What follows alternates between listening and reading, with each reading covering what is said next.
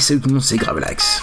Pour cet épisode de rentrée, le mythique trio de Tu l'as vu, Goubi Kaza et moi-même, nous vous avons concocté un épisode spécial sur les films à scandale. Bien sûr, selon la formule consacrée, chacun a choisi un film de cette thématique. Et au vu de la longueur de l'enregistrement, nous avions le choix entre vous proposer un énorme épisode ou de le découper en trois parties, avec une partie bien sûr qui traite d'un film à chaque fois. Nous avons donc décidé d'opter pour cette dernière formule, mais en vous proposant, pour célébrer la rentrée, un épisode par semaine au lieu du rythme de un épisode tous les deux semaines qui est devenu notre rythme régulier. Il y aura une version intégrale qui sera postée entre la saison 2 et la saison 3. Je vous laisse découvrir le premier opus qui va nous plonger dans l'enfer vert du bis italien. Bonne écoute à tous. Tu l'as vu Tu l'as vu celui-là Tu l'as vu Tu l'as vu Tu l'as vu Et celui-là, tu l'as vu Ouais, tu l'as vu celui-là. Ah mais tu l'as vu Eh, tu l'as vu? Tu l'as vu? Alors, tu l'as vu? Hey, tu l'as vu? Et celui-là, tu l'as vu?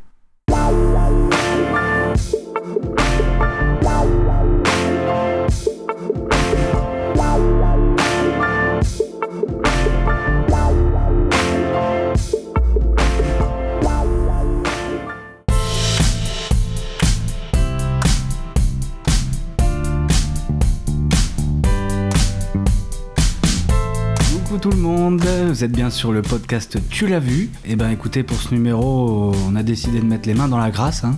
Ah, on s'est fait mal. On s'est fait mal. euh, le cinéma, c'est aussi ça. Oui. C'est de voir des, des films euh, éprouvants. Et on l'a fait, on l'a fait pour vous, chers auditeurs. Et donc, euh, bah, le trio est toujours présent, toujours là, toujours au rendez-vous, toujours debout. Un peu amoindri, mais on est là. Et donc, je suis avec euh, Goubi. Comment vas-tu, Goubi? Ah bah, pff, ça va plus trop, mais, mais ça va aller. Une fois qu'on aura extériorisé euh, nos vieux démons, euh, voilà, ça, ça ira mieux à la fin de l'émission. Oui, voilà, voilà, voilà. On va faire, on va faire appel à un exorciseur après, euh, après, euh, après la fin de l'enregistrement. Un petit colloque qu'il nous faut. Mm. Gravelax, on compte sur toi.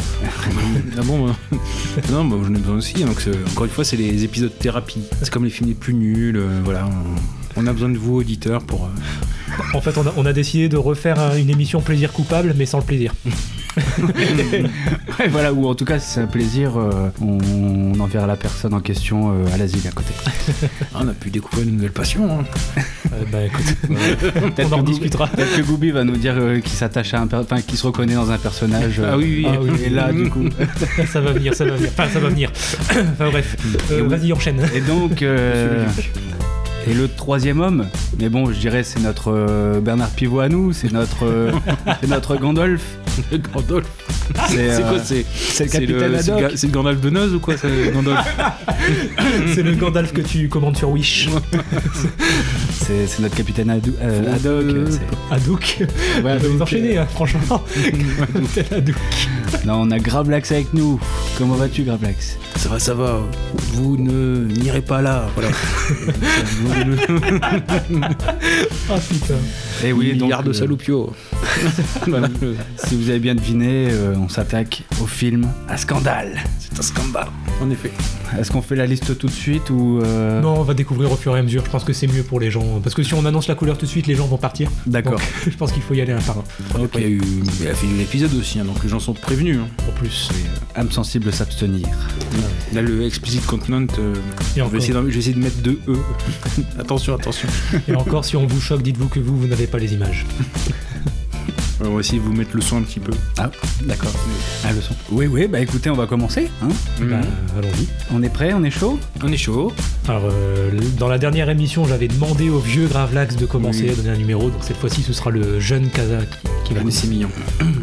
Eh ben, je dirais le numéro 2. Écoutez.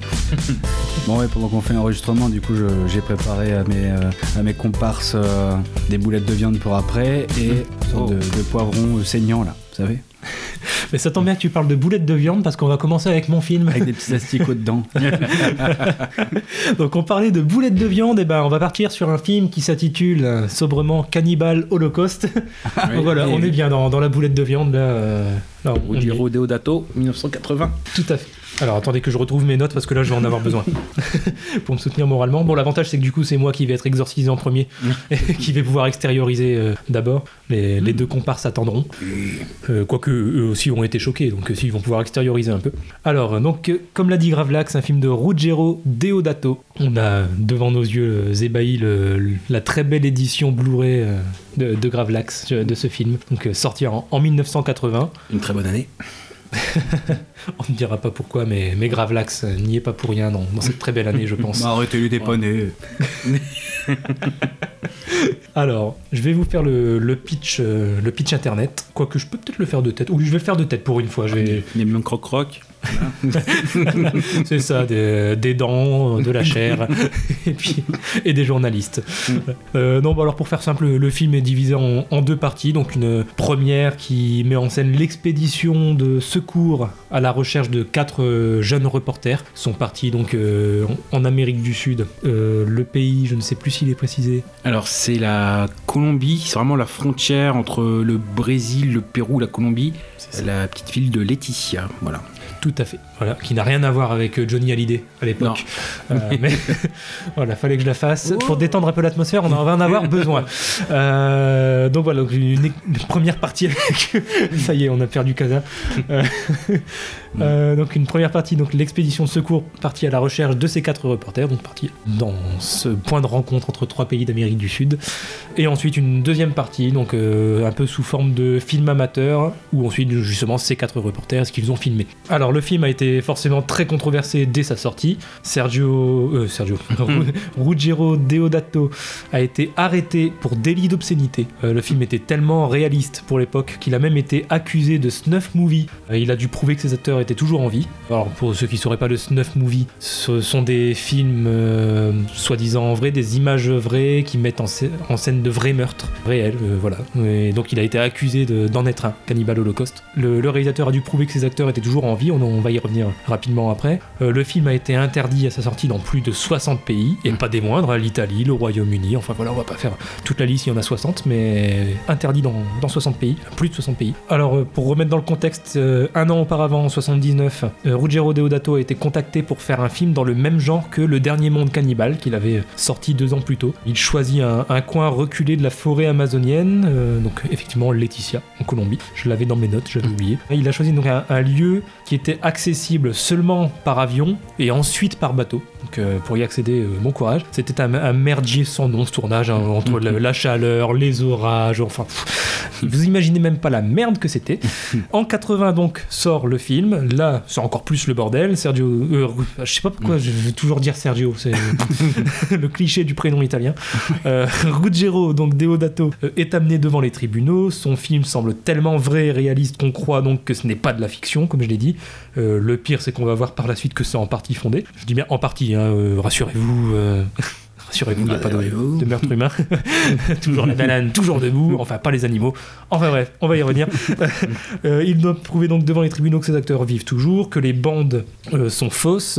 Il a dû reconstituer dans le tribunal les effets spéciaux de la scène de la femme empalée pour prouver que c'était bien des effets spéciaux. Donc bien sûr, au final, il gagne ce procès, hein, du moins en partie. Il a quand même été condamné pour cruauté envers les animaux. Ils ont dû ressortir une vieille loi, donc en effet, donc indirectement, c'est l'interdiction. Alors il a été condamné pour interdiction de faire de la corrida et et par extension donc de faire du mal aux animaux. Voilà, donc c'est comme ça qu'on a qu'ils sont arrivés peu à peu à vraiment euh, visiblement le procureur était chevronné, il voulait à tout prix marquer les esprits, donc il a été chercher cette vieille loi et donc au final ça fait que Deodato a été quand même jugé pour euh, et sanctionné pour cruauté envers les animaux. C'est ça. Et lui, donc, il, il se défendait en, en disant qu'il a respecté les quotas de chasse, même, si euh, ensuite il a, il, il a, il a- il a avoué quand même avoir regretté. Voilà, que si Mhm. c'était à refaire, il le referait pas, il regrette. Mais euh, bon, voilà, sa, sa- sa défense c'était ça. Il a respecté les quotas de chasse. Mais bon, j'ai envie de dire, mec, tu les as pas juste tués, hein, c'est quand même ignoble hein, la torture que t'as fait. Donc, euh, t'es respecté les quotas de chasse, euh, on s'en branle un petit peu au final. C'est, enfin voilà, c'est terrible de faire ça alors qu'il y a d'autres moyens de réaliser euh, des scènes dans ce genre-là. Le film donc est dans un style cinéma vérité, c'est-à-dire qu'on voit tout, et c'est ça qui a marqué et qui a berné, je pense. Non, j'ai. Ah tes relax, on le gardera au montage. Je crois que c'est la pire des choses de vouloir éternuer en plein enregistrement de podcast, non Parce que c'est terrible. Ah, Oui, bah, je parle à un expert. Bref, entre deux éternuements, je disais, on voit tout, le style, donc c'est le style cinéma vérité. C'est ça qui a marqué, qui a berné les, pas mal de, de monde à l'époque, euh, notamment donc dans la deuxième partie qui est sous forme euh, found footage, qui était quand même, c'était nouveau à l'époque, il n'y avait pas encore le projet Blair Witch, les Paranormal Activity, tout ce qui a popularisé euh, Rec, voilà. On n'avait pas encore tout ça, c'est tout nouveau et, et tout est fait pour sembler réel, c'est-à-dire qu'on ne cache rien, on montre même l'envers du décor, soi-disant, avec les, les histoires des, des personnages, des, des journalistes, euh, leur méthode de travail honteuse, tout ça. Donc on utilise même des, des stratagèmes comme ça pour montrer, soi-disant, l'envers du décor et faire le plus vrai possible, faire comme si c'était pas de la, de la fiction. Euh, on voit les gens à poil, euh, on montre des choses atroces, euh, les, les vrais meurtres d'animaux en plus, du coup, renforcent euh, aussi cet aspect euh, vérité. J'avais d'autres anecdotes, je, je termine là-dessus, je te laisse la parole. Pendant le tournage, il y a eu euh, le président de la, la Colombie qui a débarqué à un moment avec sa suite, qui représente quand même à peu près 300 personnes, euh, qui a débarqué sur, sur le tournage et donc euh, toute l'équipe a été dégagée de l'hôtel par les soldats. Euh, ils n'ont pas eu le choix. voilà, en général quand t'as le président de la, Colombie qui arrive avec ses 300 soldats, euh, tu mouftes pas. Bon bah voilà, donc euh, en plein tournage, c'est génial quand même de se faire euh, dégager de l'hôtel pendant comme ça. Autre chose pour donner de l'authenticité au film, il fallait aussi donc des anglophones, mais pour que le film ait la nationalité italienne, il fallait quand même au moins deux acteurs italiens au casting. Ce qui fait que Deodato est allé donc avec son producteur tout ça à New York dans l'école d'acteurs studio. Il a pris deux Italiens et deux Américains. Ils ont fait signer aux jeunes acteurs qui font les quatre reporters, ont fait signer un contrat stipulant donc que c'était leur premier film et que ils promettaient de disparaître ensuite pendant un an au moins du monde du cinéma, euh, si ce n'est de, de la vie tout court. C'est de se faire le, le plus petit possible. Et c'est donc en partie aussi pour ça qu'il a été accusé de meurtre par le juge. Euh, Deodato au tribunal, il a dû euh, ensuite appeler euh, donc euh, alors j'ai pas noté le prénom mais Bernardeschi, Bernardeschi, d'ailleurs je sais pas comment on dit Au cas. ou cas euh, Bernardeschi, qui donc fait l'un des quatre reporters, il a dû l'appeler parce que c'était celui qui était resté le plus proche de, de- de l'équipe et pour ensuite lui demander de retrouver les trois autres et de, entre guillemets, ressusciter, pour citer ces- les, les mots de, de Ruggero Deodato, donc leur demander de ressusciter, de, de revenir euh, sur le devant de la scène et de, de faire, de montrer des signes de vie pour montrer qu'ils étaient pas morts. Enfin bon, voilà, c'était un bordel sans nom. Tu voulais dire quelque chose, euh, Kaza? Oui, euh, tu parlais d'animaux euh, morts, Ouais. mise à mort d'animaux. Quels sont les animaux vrais et quels sont les, les animaux faux Alors, je suis pas sûr à 100%, mais il me semble que, euh, tous les animaux qu'on voit tuer dans le film sont tous des vrais animaux. euh, Genre les singes Ouais, euh, singe, serpent, euh, tortue, le cochon, euh, des jeux, bah, tous en fait, je crois. Ah oui, le oui, rat oui. musqué, le rat musqué aussi. Que, ouais. Les morts d'animaux étaient euh, dans le film étaient réels. La liste des animaux morts comprend une tortue de rivière à point jaune, un serpent, une tarentule, un jeune cochon, deux singes écureuils et un coatimundi. Mhm. Coatimundi. Ah, C'est le, le rat, Ah. une sorte de rat musqué. Enfin, eux, Ah oui, dans le film, ils disent un rat musqué, mais c'est euh, c'est ouais, le nom, euh, ce nom barbare. Ouais, c'est ça le. Ouais. C'est bien ça. Donc euh, oui, bah, tous les animaux que tu vois tuer dans le film sont vraiment tués. Ils ont été euh, mangés. euh, voilà. C'est- l'excuse. Voilà, Ils ont été mangés. euh. Ils ont respecté Ah, les quotas de chasse et ils ont oui. été mangés euh, ensuite. Donc la tortue a été mangée. Oui, tous les animaux ont été mangés. euh, ensuite, Ça ils ont va. été offerts, Enfin, euh, ça va. faire aux peuples locaux et manger. Mais, mais bon, comme je disais, ça Ouais, excuse pas que. Enfin, au final, ils sont pas juste tués, enfin, ils sont vraiment torturés, et puis ils, sont- ouais, ouais. ils les ont tués de façon atroce. Puis, ben, surtout, alors, comme je disais, j'ai déjà donné une partie de mon avis tout à l'heure, je, je le redis là, c'est que pour moi, ce qui excuse pas, c'est que. C'est un film, il y a d'autres moyens de mettre en scène des morts d'animaux. On n'est pas obligé de vraiment tuer des animaux et de façon aussi atroce pour, un- Mm. pour montrer une mort d'animal à l'écran. Enfin, il y a eu des tas d'autres films avant où il y avait des animaux qui mouraient, ils n'ont pas pour autant vraiment tué des animaux, même si en termes de moyens il était peut-être un peu plus limité, mais quand même d'autres moyens de le faire. Donc euh, le faire et en plus de cette façon-là, euh, bon, c'est- pour moi c'est ça qui excuse pas ce qu'il a fait. Et dans quasiment chaque scène où il y a un animal de tuer, il y a toujours un, un des quatre acteurs qui a pleuré. Le- la tortue, c'est euh, Jack Leblond. Le cochon, c'est euh, justement c'est Lucas qui doit le tuer parce que c'est euh, celui qui joue Alan qui devait le faire et qui, voilà, qui, a, qui a pleuré. Et surtout qu'il avait. Il y avait un, un- un monologue qu'il devait faire. Et euh, justement, comme il pleurait pour le cochon, bah, on pouvait plus le refaire parce que le cochon Oui. était mort. Donc on n'avait pas ramené un nouveau cochon, on rebutait un. Truc sans fin. Ah non, je veux pas. Ouais, donc il y avait 26, 26 cochons de tuer. Non, voilà, donc euh, ouais, il y avait ce, ce truc-là Ouais. où ils ont, ils ont regretté. Ouais. Puis t'as Deodato qui aurait fait ah bah non si tu tues un cochon on respecte plus les quotas l'excuse infaillible bon ensuite pour vraiment du coup parler du film en lui-même pour ma part que j'en pense. Euh, à, à moins que t'aies encore peut-être des anecdotes ou des infos à donner avant Oh, les deux, j'en ai plein, donc. euh, bah euh, vas-y à la limite je pense qu'on peut les balancer maintenant et après on viendra vraiment à notre avis sur le film. Ah, ah, tu veux parler de Sergio Pourquoi Sergio, du coup? Sergio, parce que bah, Sergio Leone qui a écrit une lettre à Deodato et qui lui a dit donc Cher Ruggiero, quel film? La deuxième partie est un chef-d'œuvre du réalisme cinématographique, mais tout semble si réel que je pense que vous aurez des ennuis avec tout le monde. Ah bah, visionnaire. Voilà, bah oui. Ça, par contre, c'est pas une anecdote, mais c'est plus le, le fait qu'on disait, oui, euh, on n'avait pu- pas vu ça avant. En fait, il y avait une tradition dans le cinéma italien, à la fin des années 50, début des années 60, c'est les films, ce qu'on appelle Mondo.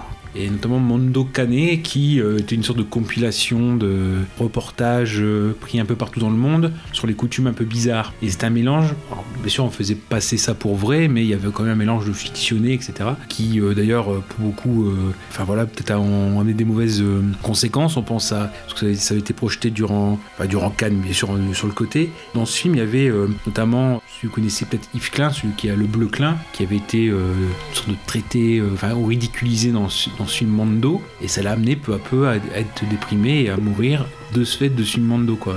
Donc, le, le Mondo, le fait de présenter des cultures autres, un peu sauvages, un peu exotiques, et d'en faire, euh, voilà, de montrer le côté un peu plus sulfureux. Il y avait déjà cette tradition-là une vingtaine d'années auparavant. Après, justement, Cannibal, euh, Holocaust, l'avantage, c'est qu'il y a un petit peu au carrefour de toutes les influences. Mais les films de Cannibal aussi. Bon, on avait dit, hein, les... à un moment donné, dans une scène, mais là, on parle du film, hein, forcément, euh, où euh, on a dû trouver, comment dire, les... des femmes dans les bordels locaux le fait que dans une des premières scènes avec euh, une femme qui se fait euh, euh, maltraiter et même tuer par son, suppose mari pour une question d'adultère, elle est jouée par la chef costumière parce qu'ils n'ont pas trouvé d'indienne voilà.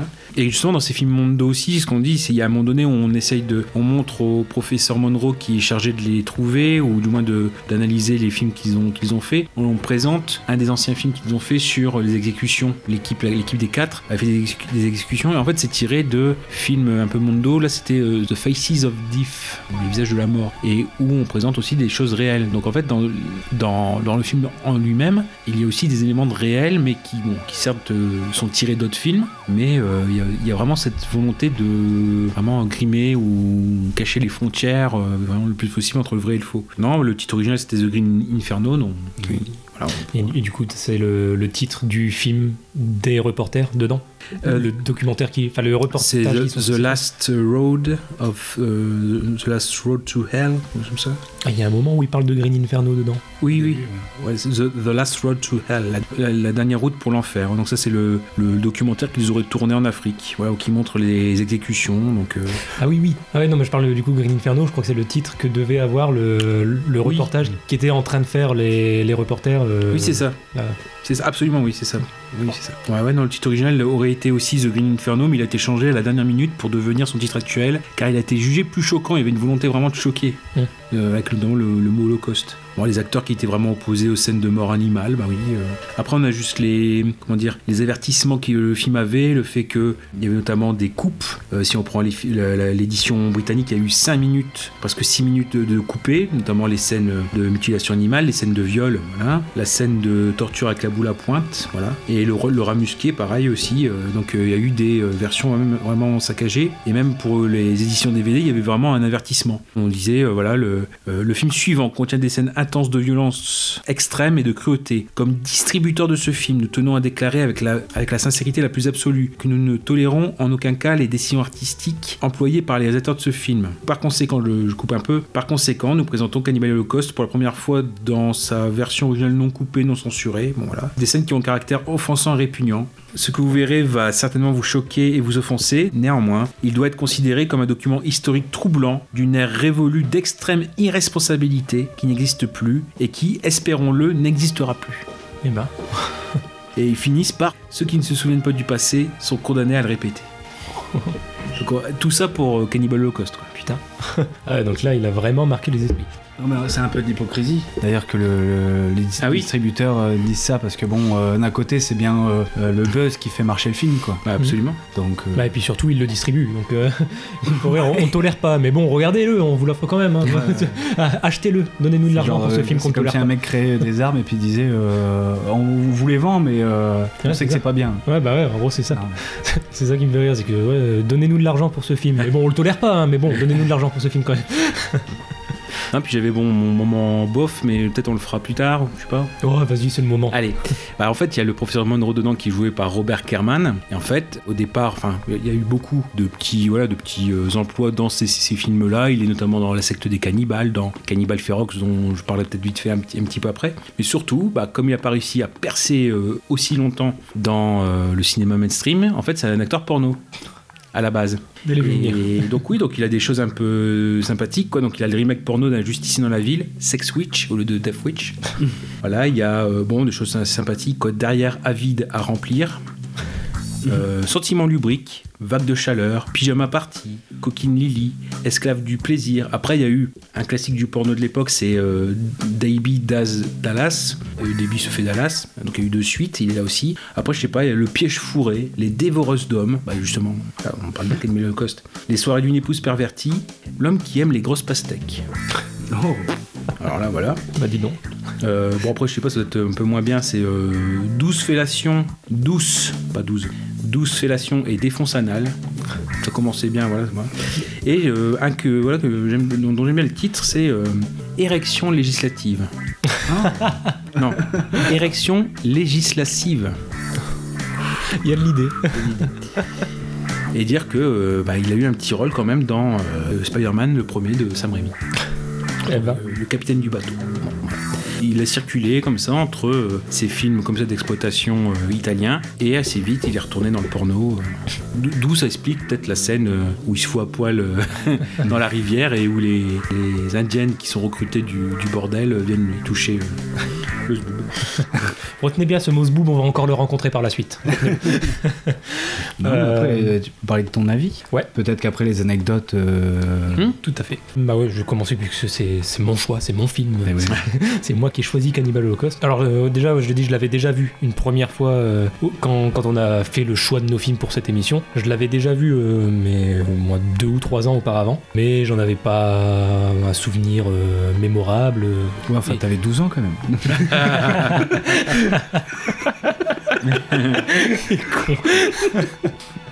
Non, mais voilà, j'en gardais pas un grand souvenir. Il... bah, je l'avais trouvé bien fait pour l'époque, mais par exemple, je, je savais pas tout ce qu'il y avait autour du film en fait. Donc, par exemple, quand je l'avais vu la première fois, je pense que ça m'avait peut-être un petit peu moins choqué parce que je savais pas que c'était des vrais animaux qu'on voyait à la télé. Je me suis.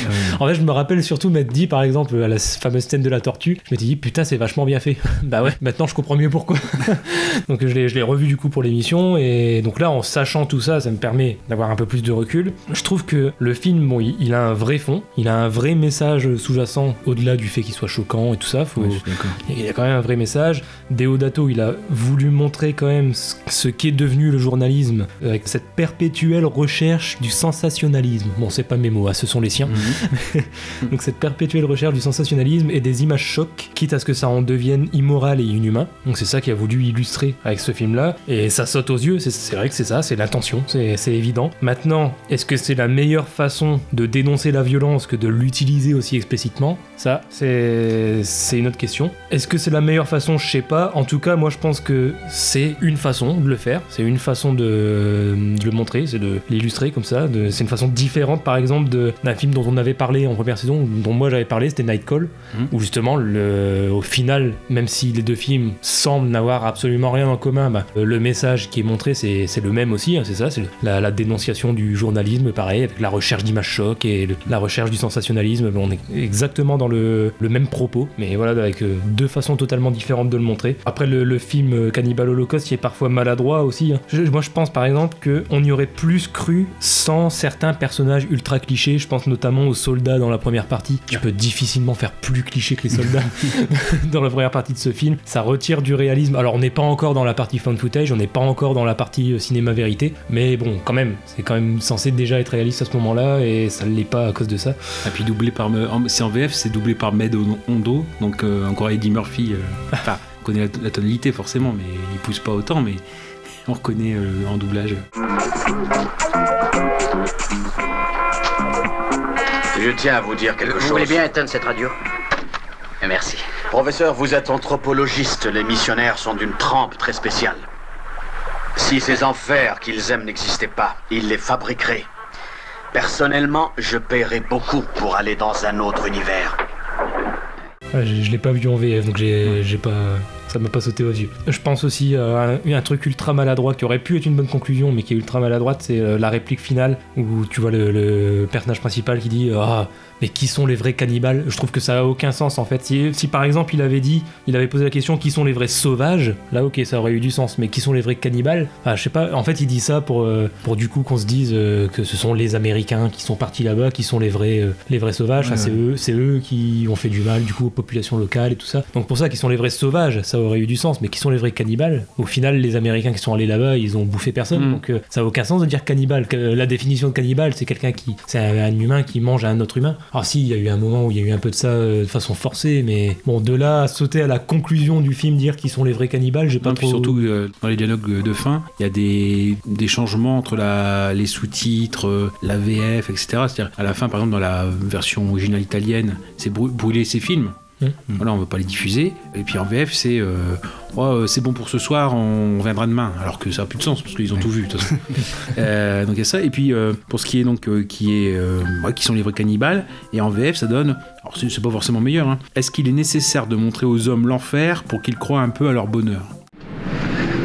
Est-ce qu'il est nécessaire de montrer aux hommes l'enfer pour qu'ils croient un peu en leur bonheur? Ah rien à j'avais vu en VF. Bah, c'est pour ça que je l'avais vu en VF et du coup euh, ta phrase ne me parlait pas. Ah oui, oui, ok. Bah, moi je trouve la VF euh, beaucoup Bah, euh, plus du coup, ouais, pertinente. ça a déjà plus de sens. Bah, c'est ce qu'on voit, c'est les deux choses où ça va pas. C'est-à-dire que la VF, elle est pertinente pour euh, le message final, mais elle est pas pertinente pour euh, oh, on reviendra demain, euh, on en a marre. Bon, voilà. Ouais, c'est ça. Et brûler tout, et il y a une différence. Mais, mais du coup, ouais, dans la VO, euh, ouais, le, question, le, la per- le personnage pose la question mais qui sont les vrais cannibales? Bon, Ouais. c'est- c'est complètement con parce que du coup, les Américains sont pas devenus cannibales. Donc, euh, ouais, ça, ça aurait eu beaucoup plus de sens s'il avait dit par exemple qui sont les vrais sauvages. C'est con, Mhm. comme un mot peut tout changer. Du coup, ouais, voilà, mon, mon avis sur ce film-là, c'est ça c'est que euh, derrière ces allures de juste euh, un film choquant, juste pour choquer, bon, il, il a quand même un vrai message de fond, il a une vraie bonne intention derrière. Maintenant, je cautionne pas la méthode avec tous ces animaux euh, tués, torturés, tués de façon ignoble comme ça. Bon, je, je cautionne pas ce qui a été fait, mais voilà, le, le film est bon, mais j'admets pas qu'on fasse ça. quoi. Par exemple, si euh, il y avait ce film qui était fait maintenant et qui sortait au cinéma maintenant, je pense que j'irais pas le payer pour le voir au cinéma. Je, je financerais pas, tu vois, je participerais pas à la- au financement du film. Quoi. Tu penses que ce serait possible? Non, non, je pense que ça serait plus Aucun possible, mais, euh, en tout cas, si quelqu'un avait quand même le culot de le faire Ouais, euh, ouais. et que ça sortait quand même au cinéma maintenant, bon, bah, euh, clairement, je paierais pas pour aller voir ça parce que je cautionnerais pas ça, je cautionnerais pas la méthode. Après, euh, voilà, si on met de côté ça et qu'on juge vraiment le résultat final et le film en tant que film, sans prendre en compte comment il a été fait, avec quelle méthode et tout ça, mais vraiment qu'on prend le film en lui-même, bah, c'est pas, c'est pas un mauvais film. Ouais. Et vous? Bah, moi, je suis d'accord avec toi sur euh, tous les points. Le fait qu'il y ait un message derrière, ça c'est important. D'ailleurs, euh, c'est pour ça que je dirais souvent euh, pendant ce numéro, c'est quand il y a du gore, quand c'est choquant, ok, mais il faut qu'il y ait un message derrière. S'il n'y a pas de message, c'est dénué de, de sens. Je suis très mauvais par rapport au film. Euh, oui, j'ai perçu tout de suite le message aussi, euh, qui était euh, pertinent. Le seul souci, c'est que parfois, je trouvais que c'était un petit peu trop. C'était pas subtil du, du tout et c'était limite incompréhensif. Enfin, je parle en tout cas dans, dans le comportement des documentaristes notamment. Je pense notamment, c'est là où vraiment je, je n'ai pas compris la réaction, c'est pourquoi brûler les maisons? Mhm. pourquoi incendier les maisons avec les Yakomos dedans? Enfin, on saisissait déjà le propos. Pas besoin de nous faire nous rajouter ça. Et puis, bon, après, euh, c'est pour nous faire penser au Vietnam. euh, Là, c'était encore. euh, bon, c'est pas subtil du tout, quoi. Enfin, on avait compris. Pas besoin de faire tout ça. Donc là, là, par contre, c'est de la violence gratuite. Enfin, c'est pas de la violence gratuite, c'est de la violence pour dire oui, c'est un film avec un message derrière, trop moraliste peut-être. Là, non. En fait, c'est ça le problème avec ces films-là, c'est que ça peut être pertinent, mais ça peut être, ça peut tourner vite au ridicule, voire au scandale. Enfin, c'est, en fait, il touche à quelque chose de très sensible, donc euh, la moindre fausse manœuvre, ça se rate Donc, euh, et donc ça, oui, par contre, ça m'a, ça m'a vraiment bloqué. Je me suis dit bon, bah, encore, euh, t'es capable de te dire, mais ça se trouve, ils ont vraiment incendié des, des Yakomos. Bon, bah, je pense pas qu'ils soient arrivés jusque là, mais bon. Et là, bon, bah, à mon avis, t'as euh, les défenseurs de la cause animale, à mon avis, qui vont dire, ouais, bah, si vous êtes capable de, de tuer des animaux, vous êtes capable de tuer des hommes. Mhm. Bah après, c'est sûr que moi, je verrais les rouleaux de kebab différemment maintenant. hein. Je sais pas vous, mais bon, euh, je vois, je vois la, je vois la jaquette de- du Blu-ray là, par exemple. Bah voilà. Ah oui, d'accord, je comprends. Ah oui. Je me demandais pourquoi tu disais ça, mais Bah, ouais, c'est ouais. la, la femme. La- la femme empalée, ouais, empalée, ça- bah, ça- ça, ça tourne et ça fait un rouleau de kebab. hein.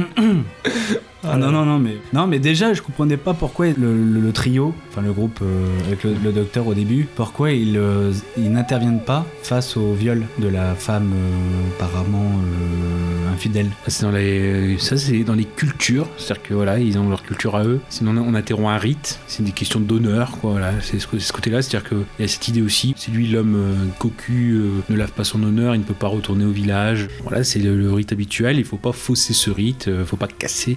D'ailleurs, c'est ce qu'on voit, c'est-à-dire que la femme empalée, c'est euh, la femme que euh, les quatre, enfin les trois, forcément, parce que les trois hommes, trois hommes journalistes euh, ont violé. hein. ils ont fait euh, ça aussi, c'est un côté gratuit. euh, Ouais. par rapport à la déontologie, etc. Et donc, en effet, c'est cette femme qui se retrouve empalée parce que jugée impure, jugée adultère, qui a ce, côté où c'est voilà dans les, oui, vraiment dans les coutumes et il faut pas interrompre.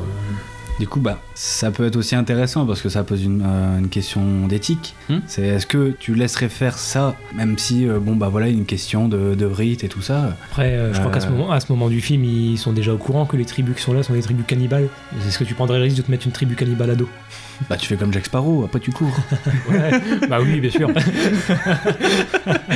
non, mais enfin, déjà ça, voilà. Je pense qu'il y a ça à prendre en compte Bon, après, aussi. Ouais. Après, c'est parce qu'ils l'expliquent, ils disent oui, euh, exactement, ouais, euh, c'est une question de, de rite. Donc là, bon, bah, c'est passé, mais j'étais déjà en train de, Mm. euh, de chauffer. Ouais, c'est surtout la partie avec les documentaristes qui m'a le plus euh, gêné. D'un autre côté, si c'est pour les faire, euh, comment dire, si pour te, te rendre moins triste à la fin, et au contraire être ravi de leur, de leur sort, bon.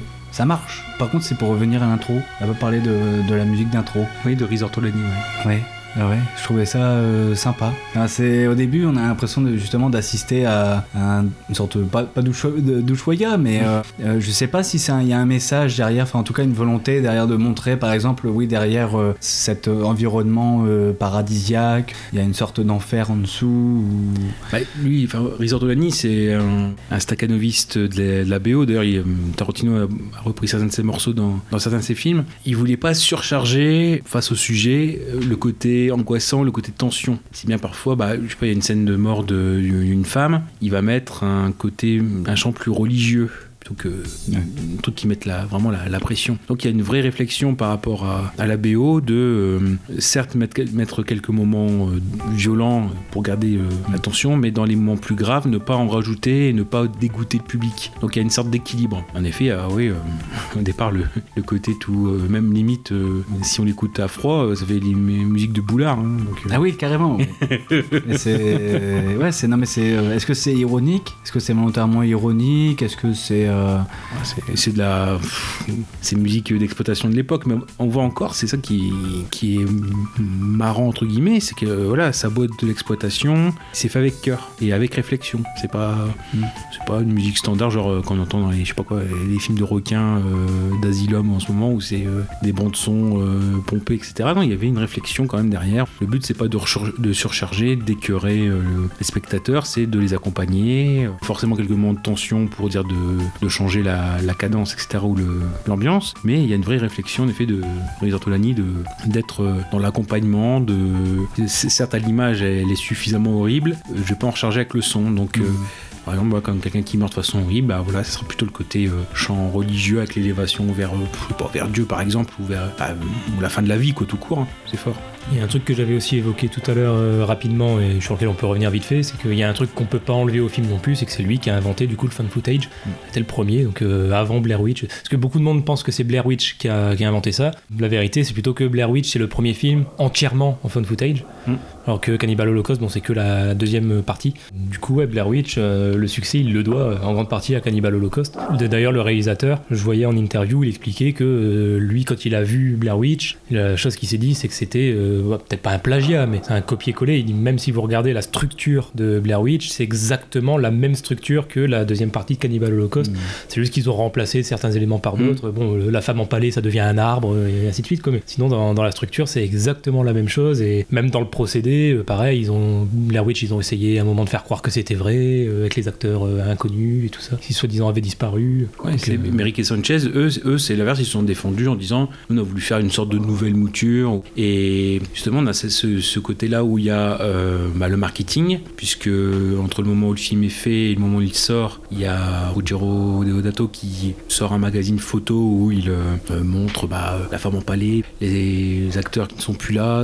donc il y a ce mystère. Donc en fait, tout ce qu'a fait Blair Witch avec le site internet euh, pour amener du vrai, Deodato l'a fait également, donc finalement ils ont repris aussi ce système, forcément en l'adaptant aux moyens de communication du début des années 2000, enfin la, fin des années 90. Donc en effet ils ont fait ce, mouvement-là, et ce qu'on voit aussi, donc avec euh, des acteurs anonymes, hein, il y a que Joshua Leonard qui a fait un petit peu après coup, quoi, mais c'est pas c'est pas grand-chose. Encore une fois, c'est ça pour un film comme ça de série B d'exploitation, il y a une vraie une vraie volonté. Après, après, le truc c'est ce qu'il faut, si on remet le film dans le contexte, ou ce, ce, ce pan du cinéma italien, c'est qu'en fait c'est souvent des très bons artisans qui sont la tête de ces films. On peut parler de, aussi de Umberto Lenzi pour euh, Cannibal Ferox, mais bon, bien sûr, il a fait plusieurs, plusieurs autres films. En fait, c'est des touches à tout, c'est-à-dire qu'ils vont là où euh, le succès d'exploitation se fait. Dans les années 60, ils pouvaient aller dans le péplum. Au début des années 70, ils vont dans le giallo. Après, ils vont dans le policio, policioteschi, donc les films policiers, euh, comme c'est les années de plomb en Italie, euh, avec les policiers un peu, méthode un peu musclée, etc. Et années 80, bah, il y a ce- cette partie de films de zombies, films de, films de cannibales qui arrivent. Donc c'est des filons, mais en fait ils, ils sont très doués. mais le truc c'est qu'ils vont là où le vent, le, public se trouve. Mais ils sont très bien. Euh, ouais, Deodato, euh, voilà, il passe aussi par le western spaghetti. Voilà, le film policier SOS Concorde, c'est même du film catastrophe. Il y a ça aussi. Mais voilà, donc au fil du temps, euh, même il fera The Barbarian, c'est avec les jumeaux Paul dont un est mort, là, un peu baraqué. Ils font quand même des choses avec honnêteté. Par exemple, euh, Deodato, il aurait pu reprendre la recette du dernier monde cannibale, qui est un cran largement en dessous de Cannibal Holocaust. C'est-à-dire c'est- même une dérive de Au pays de l'exorcisme de Umberto du début des 70. Alors c'est euh, bien sûr il y, y a des sauvages, mais ils sont pas du tout, euh, ils sont plus en décor quoi. C'est pas les cannibales sont pas là pour ça. Et il aurait pu juste bah, reprendre un décalque de euh, le dernier monde cannibale qu'il a fait en 77. Et au contraire, il y a une vraie volonté de faire un scénario original, de se creuser la tête. Qu'est-ce que je peux faire d'autre? Ah bah tiens, il y a, je vois mon fils qui voilà qui voit trop de, de la violence à la télé, etc. Je vais partir sur ça. Alors il y a certes ce- cette commande qu'on me fait de, de parler des cannibales, mais je vais essayer de trouver quelque chose d'original. Donc c'est fait quand même avec cœur. Et même on voit au côté technique, vous avez toute la partie où c'est avec le professeur Monroe qui tournait comme un film avec du 35 mm. Et dès qu'on passe aux bandes qui sont retrouvées de, des quatre journalistes, c'est du 16. Donc il y a même un changement de définition, de, oui voilà, en plein milieu. Donc c'est pour un film comme ça d'exploitation, il y a quand même de, de la recherche. Donc c'est, on peut pas dire que ce soit, ce soit un mauvais film loin de là. Enfin, je, je pense que je me place à la place de quelqu'un qui dit ah bah oui euh, c'est une série B, bon ça, ça m'intéresse pas. Là où je, vous suis aussi, c'est que le message sur les médias, le film vieillit bien, façon de parler, bah, si on pense au contexte, il vieillit bien parce que son message est encore actuel. C'est-à-dire qu'on est en, en 80, sans le savoir, et voilà, en 2000, et tout ce qui était les réalités, euh, le fait d'aller plus loin dans la démonstration aussi de la violence dans les journaux télévisés, etc. Bah ouais, il était précurseur, mais euh, sans forcément le savoir, c'était un petit peu un, pari sur l'avenir. Là, c'est c'est la- l'avenir qui lui a donné raison, en fait. C'est ce qui fait qu'il reste encore dans le circuit. Par exemple, je sais pas, on pourra prendre peut-être l'autre, là, Ca- Cannibal Ferox. Bah, on voit que certes c'est Lenzi qui le fait, il y a du côté professionnalisme. Là par contre on sent le côté recette parce qu'il y a une tortue de tuer aussi. Alors qu'on en 82, voilà, euh, donc une tortue de tuer, euh, un petit cochon aussi. voilà, allez. Euh, là on est plus dans la copie, même si Lenzi, comment dire, offre euh, son savoir-faire pour que ce soit assez plaisant à suivre. Alors par contre, c'est ce qu'on voit, Cannibal Ferox, autant je l'ai vu une fois, c'est bon, et je vais m'expliquer aussi peut-être pourquoi. Autant Cannibal Holocaust, je le, je- si j'étais amené à le revoir plus tard, euh, ça me dérangerait pas. Parce qu'autant Cannibal Ferox, on sent la copie. Alors, euh, parce que Lenzi avait, euh, avait mal pris le fait de s'être fait griller la priorité. C'est-à-dire qu'en théorie, c'était lui qui devait faire le dernier monde cannibale, mais il en avait un peu marre des films cannibales, donc c'est euh, Deodato qui l'a fait. Et après, on a commandé à Deodato, et Deodato a, ça son mérite, il a eu du succès, voilà, par rapport à la postérité du film, il a eu du succès parce qu'il s'est creusé un petit peu l'esprit pour trouver un, angle, différent. Et donc, euh, Lenzi s'est un peu, euh, pas vengé, mais a voulu euh, avoir aussi sa part du gâteau en faisant Cannibal Ferox. Alors là, c'est juste moi que, tant que j'y suis, je, je le dis, souvent on a pensé ou on a demandé peut-être à Deodato de faire un Cannibal Holocaust 2, 2, ça avait été peut-être en projet au début des années 2000. Parce que quand on lui a donné la chance dans les années 80, euh, il a fait autre chose. Il est parti sur Amazonia, Jungle Blanche, mais qui était plus sur euh, le côté trafic de drogue. euh. Donc ouais, il, a, il a voulu là aussi sortir un petit peu de ce truc de cannibale, parce qu'il y en avait marre qu'on l'appelle Monsieur Cannibal, quoi. C'était son surnom. Et assez vite, il a regretté. Il a voulu vraiment faire une suite à Cannibal Holocaust. Et au fil du temps, bah, le cinéma italien, plus on avance, moins il avait de moyens. Et finalement, quand il a voulu s'y mettre, il n'y avait plus pour faire Cannibal Holocaust 2. Donc on peut se consoler peut-être avec ce, pour moi, ce Cannibal Ferox qui peut servir de suite, je pense, parce que les thèmes sont les. Enfin, il y a beaucoup de similitudes. Euh, L'angle est un tout petit peu différent, parce que c'est euh, en fait c'est un trafiquant de drogue new-yorkais qui est obligé de se sauver, qui va dans la jungle, qui découvre un trafic d'émeraudes, qui maltraite comment dire, les euh, populations locales. D'ailleurs, c'est tourné aussi à Laetitia. Ah, bah, quitte à voir le, le- le- le coin, autant, autant poursuivre. Il y avait déjà des piquets de planquer, Bah de voilà. planter. Bah ouais, je, je crois même limite on retrouve le même euh, limite le même village, ça doit être un tout petit peu disposé autrement, mais être la même chose. Et entre temps, bah voilà, on a une étudiante en anthropologie qui doit finir sa thèse, euh, qui veut vérifier si le cannibalisme existe encore et qui va avec son frère sur place pour vérifier. Et donc après, il croise justement ce trafiquant, etc. Bon, c'est plaisant à suivre. En plus, le, c'est un peu, enfin, là, en VF, le, le frère est doublé par euh, Patrick Poivet, donc Oui. un petit peu notre Bruce Willis avant l'heure. Donc en limite, si on veut prolonger et puis avoir une sorte de Cannibal Holocaust 2, Cannibal Ferox fait très bien l'affaire vu que c'est quelque chose qui va nous manquer. Je crois que c'est pas voilà, c'est pas sans sens de, de le proposer. Voilà, c'est une idée qui m'était venue comme ça et bon, je, voilà, je voulais vous en faire, je voulais vous en faire part. Mais Quand tu dis va nous manquer, euh, enfin s'il pouvait éviter de, de retuer des animaux. ou quoi. ah oui oui, bah, justement, bah, justement comme le film est déjà fait, euh, voilà ça, ça évite. Puis de toute façon, je vois pas. Voilà, faudra voir aussi ce que ça donne le, le jeu vidéo. Ouais, mais, mais ce sera. C'est en, ouais, c'est en 2D. Ouais, c'est en 2D, c'est sur téléphone. Et, Ah, d'accord. Et je crois que ce sera un truc surtout narratif où tu pourras quasiment rien faire. Ce sera euh, principalement de la lecture. Oh. Peut-être deux, trois petits casse-têtes à faire avec tes doigts vite fait. Mm. Mais bon, ouais, j'ai été déçu. Et, euh, et vous avez vu The Green Inferno de Eli Roth? Alors moi je l'ai vu euh, quand c'était sorti, enfin c'était sorti, c'était en direct, hein, quelque chose comme ça, direct ou. Bah non, je crois que c'est sorti au cinéma. ouais. Euh, je crois pas. J'en ai pas j'en- ai pas souvenir. Je crois que c'était directement parce que je pense que Eli Eli Roth avec euh, avait quelques problèmes et justement il a mis du temps à sortir. D'ailleurs, ce qui fait qu'on a quasiment eu deux films d'Eli Roth en même temps. On a eu Knock Knock et, et Inferno. Oui, alors il a, il avait comme idée certainement de rendre hommage indirect, enfin de rendre hommage à l'œuvre de Deodato, mais pas directement à Cannibal Holocaust, même s'il garde justement ce titre de Green Inferno. Là, l'angle qu'il donne, c'est plus ceux qui se placent comme des justiciers de la nature, mais qui derrière ont l'idée de se placer, enfin de, faire ça pour leur ego et pour leurs réseaux sociaux, si tu veux. C'est comme ça. Donc le, message de base c'était ça, c'est-à-dire que on se trouve avec une bande qui dont un leader qui euh, voilà toujours des beaux discours à l'extérieur et puis une fois qu'ils ont un crash d'avion et qu'ils se trouvent en plein milieu de la jungle, euh, bah, c'est un peu chacun sa gueule. euh, voilà donc donc ce qui fait que le message par rapport à Cannibal Holocaust il est un peu moins fort. Alors peut-être qu'il est trop actuel et puis on n'a pas assez de recul même si le film commence à un tout petit peu à dater. Ouais on est dans on est dans l'hommage mais c'est même pas directement l'hommage à Cannibal Holocaust. On peut dire que tant mieux parce qu'au moins il trouve sa propre voix mais ouais c'est plus à voir par curiosité euh, une fois euh, pareil quoi c'est Mm. ouais c'est- sympa mais voilà Ouais, puis en plus, euh, le réalisateur là, c'est plus du genre à mettre gore, gore, gore, gore, sans forcément le message derrière. Donc ça risque de pas me plaire. non mais c'est à voir comme ça après si on a, si on a Cannibal Holocaust en tête euh, on peut s'amuser avec le jeu des, des comparaisons oui ouais il y a quand même quelques différences et quelques subtilités bon encore une fois c'est une curiosité mais Ouais, indispensable. Ouais, en revoyant Cannibal Holocaust, je pensais pas, euh, pas qu'il contenait autant. C'est-à-dire que moi, je- j'en avais à souvenir de le voir comme ça avec un, DVD Man Movies dans les années 2000, un dimanche après-midi euh, avec ma copine de l'époque, euh, que ça nous avait, euh, enfin surtout elle dégoûtait à la fin. Voilà, donc il y avait ce côté-là, ce côté un peu scandale, euh, sans fouiller vraiment sur le pourquoi du comment du film. Donc des fois, en sa- savoir ce qui habille le film, c'est pas plus mal. Ouais, mais surtout là, il y a une bonne, comment dire, autant l'édition que j'avais que, que je t'ai filé Casa, c'est au plus simple. C'est-à-dire que c'est la version du, du film point. Là, la version qui est ressortie, là, elle est- il y a quand même un documentaire d'une heure qui, ouais, c'est quand même assez précieux, quoi, pour un film comme ça qui a, qui fait que, je vais pas dire trois bouts de ficelle, quoi, mais pour l'époque, voilà, qui est un film très, ouais, qui donne beaucoup sur la, euh, la fabrication du film. euh, bon, voilà, tout comme ça. Bonus qui existent aussi en DVD. hein. Moi, j'ai, c'est parce que j'ai du coup pas le même DVD que Oui, voilà. Casas.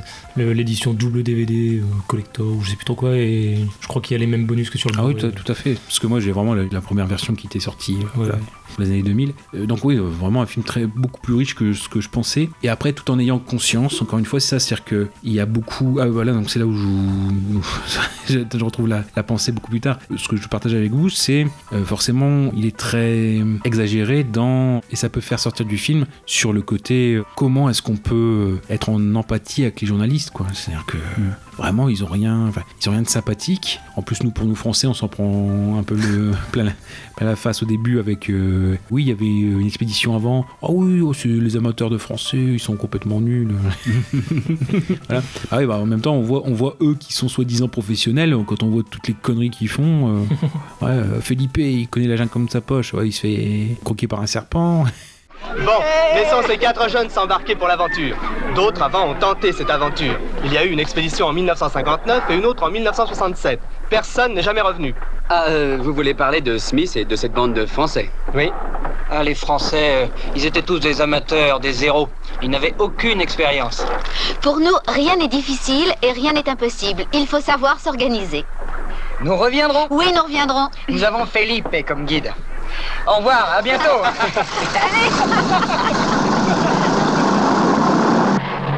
Mais c'est volontaire de, de- de mettre des documentaristes aussi euh, antipathiques, non? Bah oui, mais euh, Enfin, une part de volonté de la part du réalisateur, non? Que tous soient comme ça et que bah, justement l'entrée dans le village où euh, comment dire on, on brûle euh, c'est-à-dire qu'on il, il force les événements c'est même plus du relater ce qui se passe c'est il force il, voilà il rassemble tout le monde dans la salle des fêtes euh, locale il fout le feu euh, voilà et après c'est euh, voilà il justifie ah oui bah en fait voilà euh, là maintenant ça marche comme ça c'est que la violence euh, donc euh, il faut se faire respecter euh. Bon, Ici, c'est un monde différent. Ces choses-là arrivent constamment dans la jungle. Il faut survivre. Dans la jungle, c'est la violence. Seul le plus fort arrive à survivre. Jack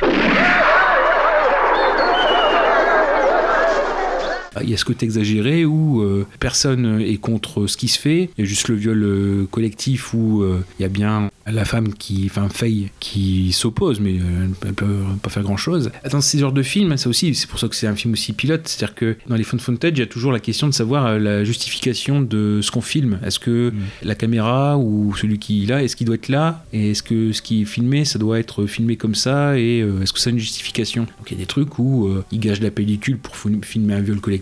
Euh, je vois pas. Non, puis après il y a ce côté, voilà, euh, la gloire euh, recherchée parce que eux ils veulent, un, voilà, ils veulent, un- ils veulent leur Oscar. Euh, c'est aussi le côté recherche de la starification à tout prix. Bon, je vois pas. Ouais, il y a des choses ouais, pas très. Tout le côté euh, journaliste, euh, enfin de documentaire. Il y a tout ce qu'ils font, c'est contraire à ce qu'on appelle la déontologie. euh, C'est la charte de Munich de, des années 70. Alors bon, après c'est une question des, sources externes, ça, ça, c'est autre chose. Mais où il n'y a pas influé sur le contenu. on a à relater au plus vrai de la vérité. et là, ils font tout le contraire et tous ensemble. C'est vrai que là, le côté journaliste, bon, certes on les aime pas, mais il y a un côté un peu exagéré. Donc ce qui fait qu'à la fin, bon, on n'est pas trop, on n'est pas trop triste par rapport à leur sort, quoi. Mais Et est-ce que pour une fois, justement, pour cet épisode, on pourrait noter le film sur 10 Ah, Ça va être intéressant, je pense, parce que c'est très. Personnellement, ça a été très complexe de. En tout cas, de fixer une note. Moi je m'en fous, c'est déjà ce que je fais sur Sens Critique. Ouais, ouais, pour- ouais, bah, c'est pour ça, sur Sens Critique, pour moi, c'était très compliqué de. Si, si on fait ça pour les trois films, là où ça va être compliqué pour moi, pour le coup, c'est pour le film de Gravelax. On va pas dire le titre maintenant, mais pour le film de Gravelax, c'est le seul que j'ai pas noté, ce que je fais absolument jamais. Je trouve toujours, euh, généralement, même quand je sais pas quoi penser d'un film, je mets même juste 5 sur 10, tu vois, pour être neutre. Et là, je crois que pour la première fois, pour la première fois depuis que je suis inscrit sur Sens Critique, j'ai pas mis de note du tout au film de Gravelax. Donc, euh, on verra ça tout Bah, à l'heure. justement, c'est pour ça, euh, ça serait sympa. Mais, mais Parce je que pense c'est le genre de film très, tellement subversif qu'on pourrait mettre une très bonne note comme une très mauvaise note. Bon, il y en a, ils sont peut-être contre les notes. Ouais, ouais. mais bon, allez, c'est une, je- note- c'est une note sur 10 et là, c'est, moi, je pense que c'est justifié. On peut justifier une note. Justement, c'est ce que j'allais dire. Je pense que c'est peut-être plus facile de mettre une note après en avoir parlé. Et ce sera encore plus le cas pour les deux films dont on va parler après. Je pense que c'est difficile de le noter maintenant, mais une fois qu'on en a discuté tous les trois, avec les arguments de chacun, tout ça, Mm. peut-être plus facile de, de mettre une note. Donc, euh, ouais.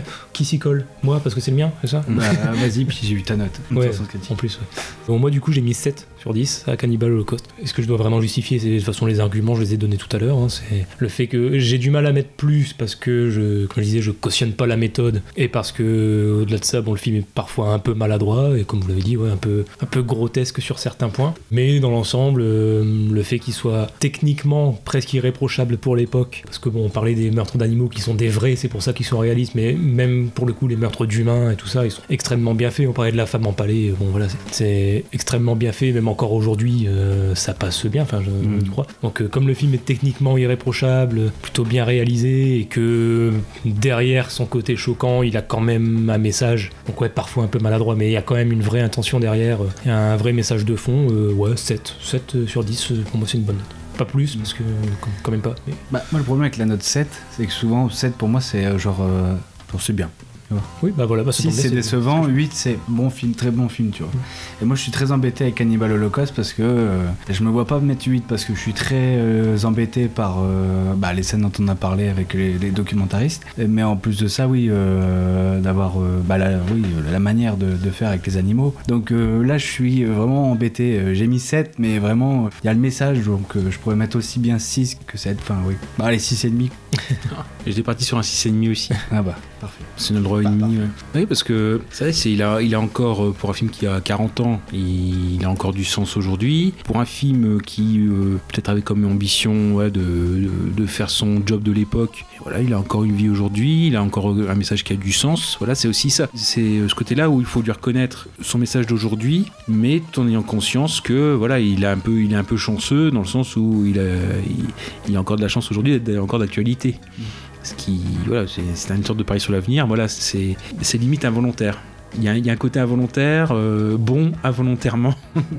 Donc euh, c'est pour ça 6,5 parce que voilà, c'est pas forcément le film qu'on regardera tous les jours, mais euh, il y a ce côté cœur. Enfin, il y a tellement de films comme ça qui sont dans cette veine-là, mais qui sont complètement foirés. Je prends, je euh, Virus Cannibal de Bruno Mattei avec les, les gens grimés avec un, un- comment dire, de la peinture verte, enfin des choses comme ça quoi qui du rythme qui n'a aucun sens, euh, des, des personnages qui ont des réactions complètement débiles. Dire dans, dans le genre, c'est ça aussi, c'est quand on voit des, des films en comparaison. C'est pour ça, par exemple, c'est ce- le fait d'avoir vu Cannibal Ferox, ça me réévalue aussi euh, Cannibal Holocaust. C'est le, le côté voilà cœur aussi, tout en euh, reconnaissant les, enfin, façon de parler, les mérites Cannibal Ferox parce que c'est pas fait avec les pieds. Après, c'est la question du thème, ça c'est autre chose. Voilà, je prendrais plus de plaisir à revoir encore une fois Cannibal Holocaust. Cannibal Ferox, euh, ça a été pour la culture parce que ça aussi, euh, c'est un film là, je vois ça interdit dans 31 pays. euh, ça avait du sens à le voir, euh, plutôt à la limite que le dernier monde cannibale. J'avais hésité à le voir aussi, que Gooby aussi éventuellement, c'est parce que faute de temps, on l'a pas vu. Je pense qu'on aurait été peut-être à la limite hors sujet.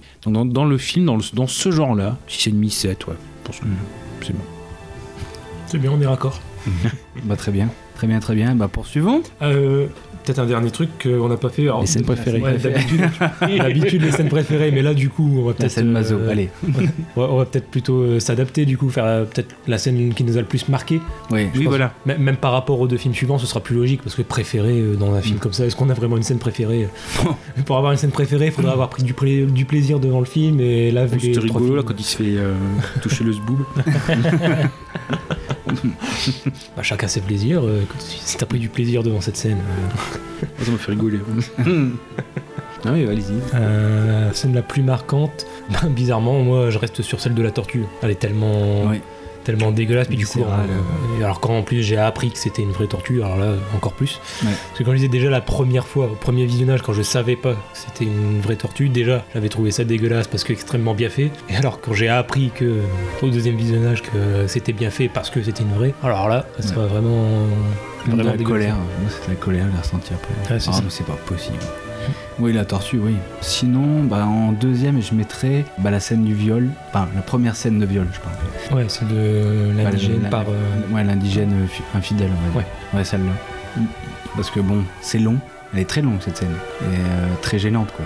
Très gênante, et en plus, on bah, on voit pas. J'irai pas les détails, mais on en voit beaucoup quand même. Et on est voyeuriste dans ces cas-là. On, enfin, on est impuissant face à ça et on n'est pas bien du tout. Ça, bah, comme, euh, comme pas mal de scènes de viol, euh, indirectement, alors les films sont incomparables, hein, mais indirectement, ça fait penser à des scènes aussi de C'est arrivé près de chez vous, avec Paul Ward, pareil, il y a une scène de viol aussi, comme ça, ultra euh, Ouais, malaisante, irréversible aussi de Gaspard Noé. ouais, Quand t'as des scènes de viol comme ça et que tu la vois du début à la fin, euh, presque sans coupe, c'est. Ouais. Là, ouais, c'est- Ah mais là on est quand même à un niveau. Après je sais pas, hein, j'ai pas vu Irréversible. Là on est plus, on n'est pas avec euh, genre euh, l'appareil génital. Ouais, ouais. Là au bout d'un moment on va prendre une pierre et tout. Donc, Ouais, ouais. euh, Ah ouais, ouais, c'est un cran au-dessus encore. ouais ouais. Donc euh, c'est pour ça euh, vraiment, euh, vraiment terrible comme scène. Et toi Grablex alors? Alors il y en a une qui est complètement euh, creepy, c'est euh, dans les l'intermède entre le moment où Monroe, le professeur, revient euh, de la jungle avec les films, le moment où on va commencer à étudier un petit peu les films. Il y a un intermède où euh, on lui dit, les gens de la chaîne lui disent, bah voilà, vous allez présenter une émission, ce serait bien d'avoir un petit peu le témoignage euh, des proches des, des quatre. Et il y a une scène, je sais pas si vous avez remarqué, qui est complètement creepy. Il vient interroger une des bonnes sœurs qui euh, avait euh, failli quand elle était jeune, quand elle était enfant. Et derrière, on voit des enfants qui sont sous la... sous le gardiennage de, de la, la- la bonne sœur. Et il y a une animation avec un joueur de flûte traversière qui est très, enfin, très creepy, quoi. Il, il fait, il fait peur. Et en fait, il est en train de jouer, mais les enfants, ils en ont rien à foutre.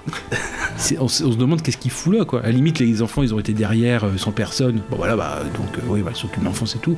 Mais là, il y a ce joueur de flûte derrière. Et puis en plus, les gens, les, les gamins, ils en ont rien à foutre, quoi. C'est vraiment. euh, ils, ils regardent pas. Alors, ils lui font, ils lui font une animation, il fait une animation pour eux. Et puis, euh, ouais, bah. donc, moi, ça m'a foutu les. ouais, je me suis dit, ouais, ça m'a foutu les poils. Euh, non, non, mais sinon, dans les scènes, dans les scènes importantes, il y a ce, tout ce qui donne. Enfin, vous verrez, quoi, là, cette scène-là, vraiment c'est 30 secondes, mais pff, ça fait peur. Moi, c'est ce qui m'a fait le plus peur. On n'a pas le même genre de choc. Dis, ouais, qu'est-ce qu'il fout là? Enfin bon, euh, donc et ça, il y a, il y a cette, euh, la, la scène importante de, qui donne tout l'enjeu du film, c'est toutes ces scènes de réunion entre Monroe et les exécutifs de la chaîne, et où vraiment on a tout ce côté euh, sur la discussion sur la déontologie de comment dire, présenter ces, ces films, puisqu'on voit même limite ils veulent euh, le faire voir les films en direct en même temps que tout le monde, sans, alors euh, voilà, parce qu'on voit vous allez présenter les films, etc. à la télé, mais oui, euh, j'aimerais bien les voir avant, quoi. Nous vous présenterons la première partie de L'Enfer Vert, un film réalisé par ces quatre jeunes gens dont nous avons déjà parlé et qui est le témoignage d'une aventure extraordinaire dans l'âge de pierre. Et vous serez l'invité idéal de ce programme. En effet, professeur Monroe, en tant que témoin et aussi en tant que scientifique, ce serait bien. Euh, oui, mais avant de prendre une décision, je voudrais visionner le film. Je n'ai encore rien vu. Professeur Monroe, je peux vous assurer qu'il savait ce qu'il voulait. Peut-être, mais maintenant ils sont tous morts. C'est pourquoi nous devons laisser le public connaître la vérité. Parfaitement, laissons-le être juge. Mieux encore, laissons les gens qui les connaissent bien être leurs juges. Leurs parents, leurs femmes. Donc il y a toute cette euh, question de la théontologie. Bon après vraiment c'est une choc. euh, on pense forcément à la, à la fin du moins. Dans la troupe des quatre, l'homme fort c'est le blond. Puis fait finalement c'est lui qui se fait avoir en premier. euh, il se prend une lance. Et donc justement c'est ça, c'est Alan qui lui tire dessus pour pas qu'il ait à subir ce qui- ce qu'ils vont faire subir à son corps. Donc il y a ce côté à partir du moment là où euh, bah, l'homme fort il est de la bande, il est éliminé. Après c'est pour ça aussi quand on va un peu plus loin, voilà on se dit bah voilà ils sont déjà mal barrés quoi. Donc euh, si la principale force etc. C'est là aussi où on comprend pas trop. C'est-à-dire qu'une fois à partir du moment où ils ont chopé Jack, pourquoi ils se barrent pas tout de suite? Pourquoi est-ce qu'ils filment encore?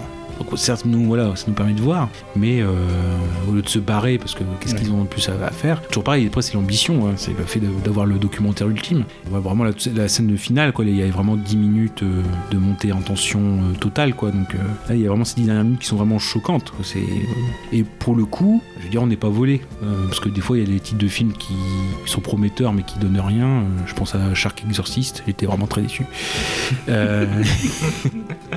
Là, au moins, bon, l'avantage, euh, le film, euh, dans les dernières minutes, il respecte le contrat. Et c'est pas forcément simple à faire, surtout dans la durée. Donc, euh, non, les dernières minutes, euh, je pense que voilà, c'est ce qu'il faut. Enfin, c'est ce qu'il faut retenir, mais je trouve que c'était l'exercice et c'était ce qui la promesse. Et on va dire que la promesse est tenue, à peu près. Voilà, donc euh, les dix dernières minutes. Et bah très bien. Bah voilà. Eh bien, désolé pour cette fin abrupte, mais c'est pour mieux se retrouver dans l'épisode prochain où on abordera le film scandale par excellence, à savoir Salo ou les 120 journées de Sodome de Pier Paolo Pasolini. On a donc encore des belles réjouissances qui nous attendent sous peu. D'ici là, portez-vous bien. Goubi Kaza et moi-même espérons que cette plongée dans l'enfer vert aura été sans embûche pour vous. On vous dit à très vite. Salut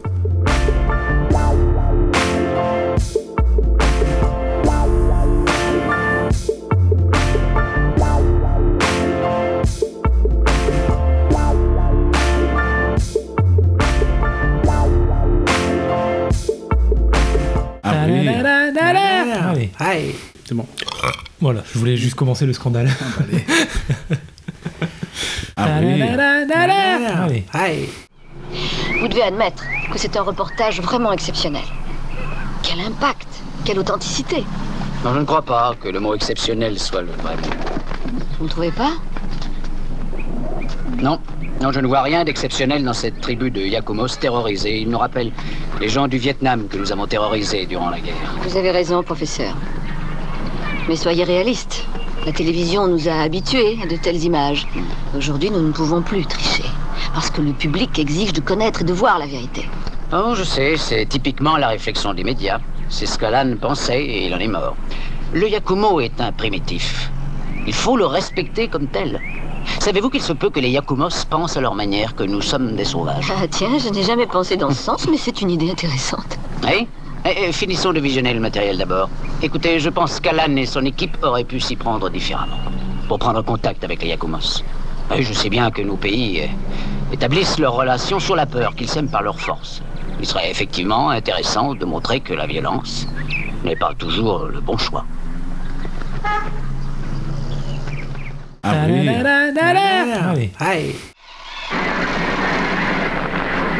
Je parle en tant que professeur d'université, et non comme un homme de télévision.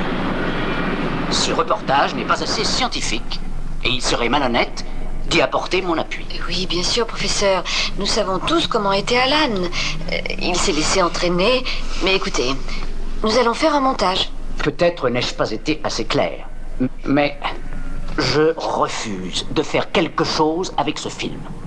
Écoutez, professeur, c'est quand même le plus sensationnel documentaire qui a été tourné depuis des années. Or, vous voudriez qu'on le cache, qu'on n'en parle pas, comme s'il n'avait jamais existé. C'est ça que vous voulez? Oui, oui. Oui. C'est justement ce que je veux. Et j'ai tout visionné, mais vous, non. Vos monteurs refusent de continuer de monter ce film plus longtemps. Si vous aviez tout vu, vous seriez d'accord avec moi.